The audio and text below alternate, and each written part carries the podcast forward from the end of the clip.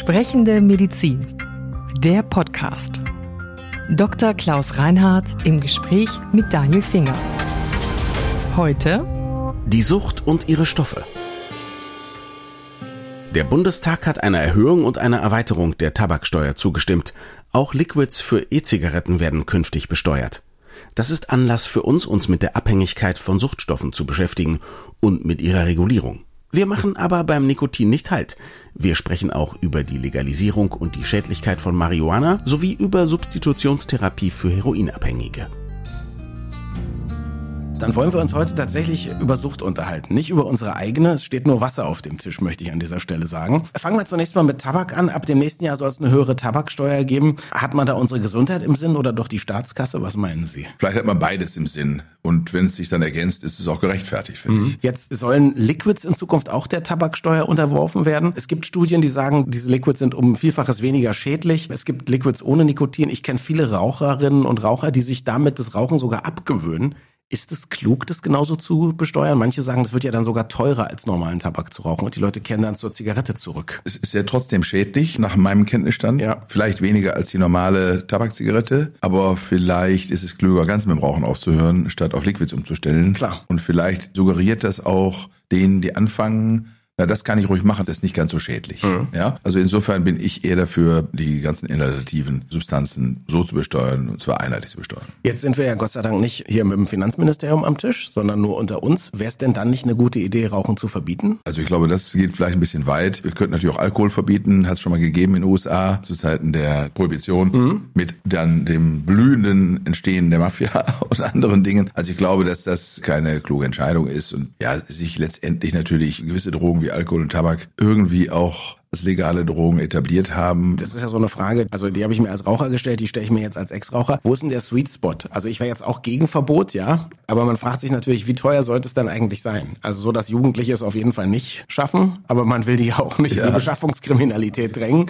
Ja, ja eben. Ich glaube, man darf jetzt nicht mit drauf blicken, wie viel hält der Konsument aus, damit wir das Maximum an Steuereinkommen haben. Mhm. Das ist nicht wesentlich. Also wer es unter dem Aspekt den Tabaksteuer erhöht, der macht, glaube ich, was falsch. Mhm. Also ich glaube, man sagt, wir erhöhen das jetzt einfach, um es ein bisschen teurer zu machen in der Summe. Und vielleicht vergeht dem einen oder anderen dann doch die Lust, es zu tun dann halte ich es für richtig. Was halten Sie denn von so Beispielrechnungen? Die gibt es ja immer mal wieder. Da sagen die einen, naja, Raucher kosten das Gesundheitssystem so und so viel Millionen im Jahr. Dann sagen andere, ja, aber die sterben ja viel früher. Dann haben wir eine geringere Belastung der Rentenkassen und Gesundheitskassen am Ende von deren Leben. Was denken Sie über sowas? Ja, die Anekdote habe ich, als ich selber rauchte, auch immer erzählt. Ach so.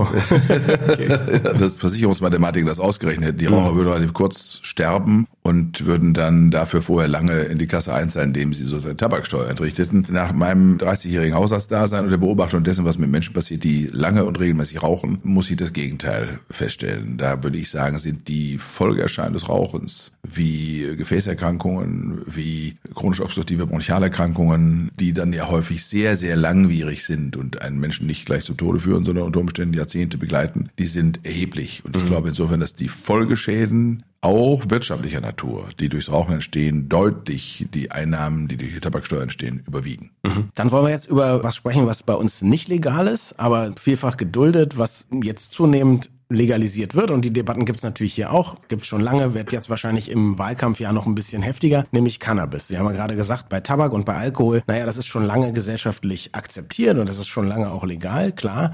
Cannabis nicht. Das ist, glaube ich, auch das Hauptargument dagegen. Und jetzt gibt es eine große Debatte drumherum. Wie sehen Sie das? Ja, es liegt natürlich auch daran, dass in vielen Ländern der Welt Cannabis inzwischen legalisiert ist, mit unterschiedlichen Erfahrungen. Cannabis als Droge ist in der Form, wie es heute erhältlich ist, jedenfalls in Deutschland und auch in den USA, deutlich stärker mit THC belastet, als das vor 20, 30 Jahren mhm. noch der mhm. Fall war. Das heißt, die Konsumenten nehmen viel intensivere Dosen zu sich. Das ist das eine. Das zweite ist, dass man weiß, dass die Wirkung von Cannabis auf junge Menschen, deren Hirnreifung noch nicht abgeschlossen ist und die dort mindestens bis zum 20.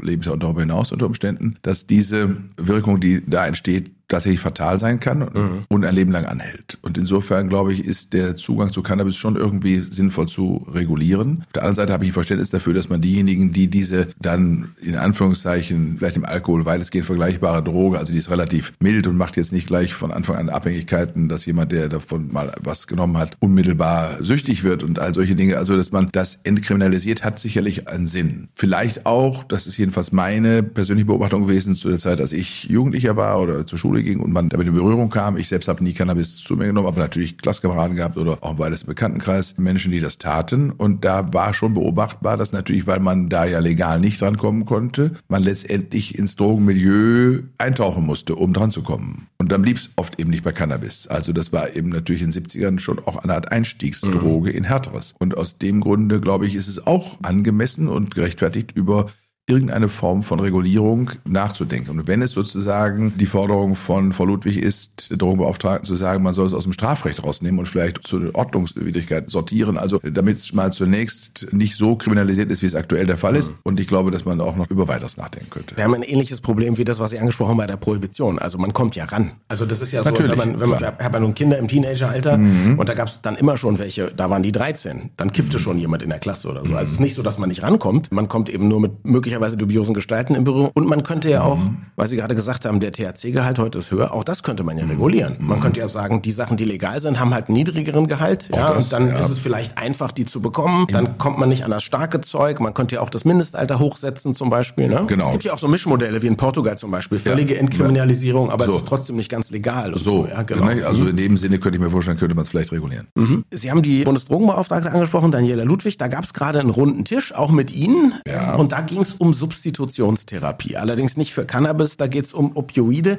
Sagen Sie doch nochmal Substitutionstherapie, was ist die Idee dahinter? Die Idee ist, dass man Menschen, die heroinsüchtig oder opioidsüchtig sind, durch die Substitution eines Medikaments, in diesem Falle Methadon und auch Diamorphin, kann ich gleich nochmal erläutern, mhm. es möglich macht, legal die Abhängigkeit zu bedienen, in Anführungszeichen, und dann auf diese Weise aus dem Teufelskreis herauszukommen, indem sie diese Menschen hier häufig befinden, immer auf der Suche nach dem Schuss, nach der Droge, natürlich in einem Abrutschen häufig in ein kriminelles Milieu, weil sie eben sich das Geld in irgendeiner Weise beschaffen müssen, dann gar nicht in der Lage sind, einem normalen Job nachzugehen und dann darüber hinaus natürlich durch die Tatsache, dass sie das häufig intravenös ja injizieren, dann auch von Spritzenabszessen bis zu Infektionserkrankungen eine ganze Reihe von schweren körperlichen mhm. Folgeschäden davon tragen. Und in dem Kontext hat sich in den, oh, ich glaube, es ist in den 80er Jahren gewesen, diese Methadonsubstitution entwickelt, indem man die Menschen dann auch anbindet an jemanden, an einen Arzt, der oder an eine Arztpraxis oder eine Einrichtung, eine Ambulanz, wo auch immer, in der die Substitution stattfindet. Man diesen Menschen regelmäßig sieht, ihm kontrolliert, die Methadongabe sozusagen überreicht und das in regelmäßigen Abstand täglich oder alle zwei Tage, je nachdem, wie das im Einzelfall organisiert ist. Da gibt es auch klare Regelungen und Richtlinien, wie das zu erfolgen hat. Die Menschen werden natürlich auf diese Weise ärztlich regelmäßig observiert. Sie erhalten die Gelegenheit, dass sie dann auch untersucht werden, dass man mhm. insgesamt schaut, wie sie sonst dran sind oder andere Erkrankungen behandelt werden können. Also es gibt viele Gründe, die dafür sprechen. Und von den etwas mehr als 160.000 Deutschen, die für süchtig sind, sind etwa 80.000 mhm. in dem Methadon-Programm. Also die Hälfte.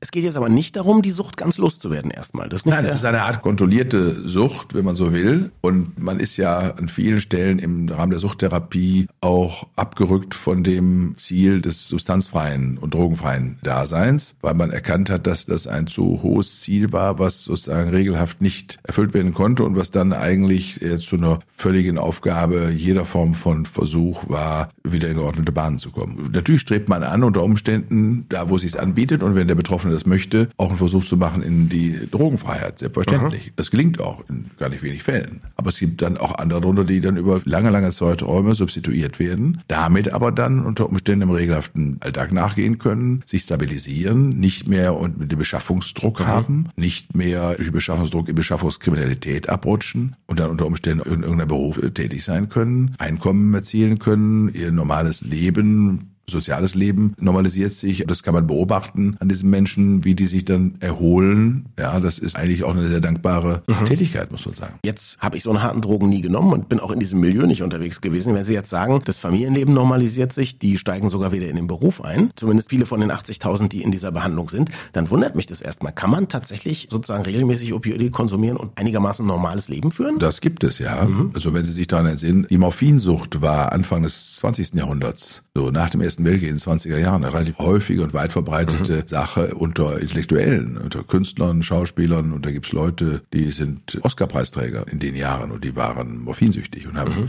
Sich sehr regelmäßig Morphin gespritzt. Von Peter Locher zum Beispiel fällt mir mhm. gerade ein oder auch Klaus Mann war morphinsüchtig. Mhm. Ja? Also insofern glaube ich, ein bisschen Hinweise dafür, dass das nicht ausschließt. Man muss sich nicht vorstellen, dass diese Leute unter dem Methadon dann völlig mhm. sag mal, Stones sind oder eben mhm gar nicht mehr in der Lage sind, etwas zu tun. Das ergänzt und substituiert im Grundsatz die physische Abhängigkeit mhm. im Wesentlichen. Jetzt haben wir 50 Prozent der Erkrankten, die substituiert werden. Mhm. Warum erreichen wir die anderen 50 Prozent nicht? Kann man das verbessern? Das ist ja immer das Ziel und auch die Überlegung, wie schafft man das? Kriegt man die auch? Das ist schwierig. Es gibt Menschen unter den Drogensüchtigen, die sagen einfach, das Methadon gibt mir nicht so viel. Das ist eben nicht so wie der Heroinschuss. Mhm. Das ist das eine. Das zweite ist, es gibt auch Menschen, die sich einfach in dieser Subkultur eingerichtet haben und da auch bleiben mhm. wollen. Die wollen da nicht raus und die wollen auch nicht diese Kontrolle. Die sind ja angebunden dann ne, auf eine sehr strukturierte Weise. Da wird ja auch der Beigebrauch kontrolliert und so weiter. Also Beigebrauch äh, heißt, was man außerhalb der außerhalb, dann noch Ja, was man an anderen Drogen noch zu sich ja, okay. nimmt. gibt ja die so eine Polytoxikomanie, was sehr häufig anzutreffen ist bei den Heroinsüchtigen, die dann eben Benzodiazepine, Rohypnol, auch andere Drogen eben mhm. daneben nehmen. Häufig natürlich auch immer dann, wenn die eigene Droge nicht beschaffbar ist. Okay. Jedenfalls ist es so, dass diejenigen, die nicht mitmachen, mit aus unterschiedlichen Gründen, aber sich eben nicht bereit erklären einzusteigen. Aber das Angebot besteht natürlich. Und jetzt haben Sie unter anderem mit Daniela Ludwig auch gesprochen über die Zukunft der Versorgung, weil es auch da, wie in vielen anderen Bereichen, Probleme gibt. Die Kolleginnen und Kollegen, die das machen, sind alle schon relativ alt. Es gibt nicht genug, ja? Es gibt nicht genug. Wir müssen zusehen, dass der Nachwuchs da gewährleistet ist. Mhm. Diejenigen, die es machen, sind im Durchschnitt um die 60. Mhm.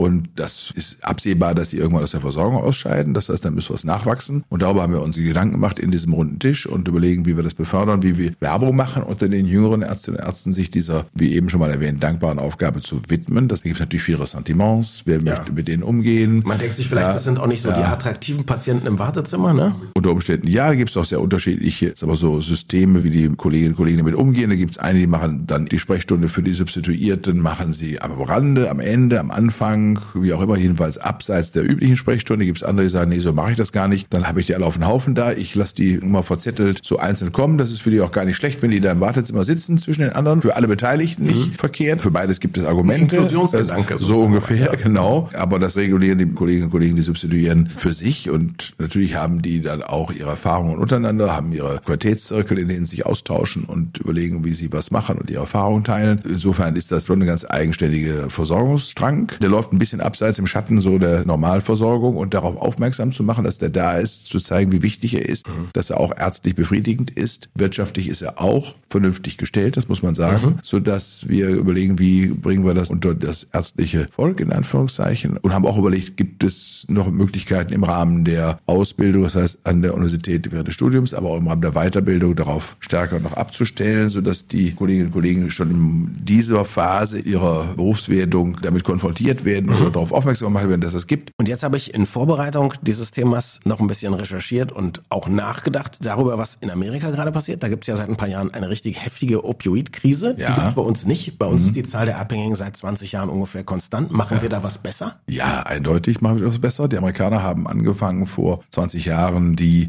Schmerztherapie, auch bei Schmerzen, die jetzt nicht aus dem Bereich der Tumorschmerzen oder der präfinalen Schmerzen im Rahmen einer Palliativsituation, sondern auch Schmerzen, die chronischer Natur sind, aus dem Bereich der skelettbezogenen Erkrankungen stammen, zum Beispiel solche Schmerzen eben auch mit Opioiden zu behandeln und das relativ großzügig und relativ schnell. Die Familienpackung. Immer im großen Stil, große Packung, schnell und zügig und so ist es da eben auch gewesen. Und dieser sehr unkritische Einsatz hat dazu geführt, dass sich sehr weit verbreitet, weitest verbreitet in allen Gesellschaftsschichten ein Suchtproblem entwickelt hat, was iatrogen, also durch Ärzte verursacht war. Und mhm. das ist bei uns definitiv anders. Wir reflektieren über den Einsatz. Wir haben auch zu lange und eine lange Zeit uns schwer getan, Opioide einzusetzen, auch natürlich vor diesem Hintergrund, dass man weiß, dass das mhm. Suchtpotenzial groß ist und schon bei geringen Mengen nach kurzer Zeit es Menschen gibt, die ein echtes Abhängigkeitsproblem mhm. haben und im Wissen darum hat man bei uns das vielleicht über ein paar Jahrzehnte auch zu restriktiv gehandhabt. Auch wir sind etwas offensiver geworden, aber etwas. Mhm. Und haben gesagt, es gibt Situationen, in denen das dann auch gerechtfertigt ist, einzusetzen, aber dann natürlich trotzdem im zeitlichen Limit mit der klaren Überlegung, wie man es auch wieder los wird und absetzt und was sozusagen die Strategie ist und nicht einfach nur die Schmerzlinderung oder immer seine Ruhe. Und vor dem Hintergrund hat sich eben bei uns das glücklicherweise nicht so entwickelt wie in den Vereinigten Staaten. Vielen Dank fürs Zuhören. Wir freuen uns immer über Feedback an podcast.baik.de. Sprechende Medizin. Eine Produktion von Men in Text. In Zusammenarbeit mit der Bundesärztekammer. Die Redaktion hatte Maren Finger. Unsere Musik stammt von Klaas Oehler. Wir freuen uns über Feedback an podcast.baek.de.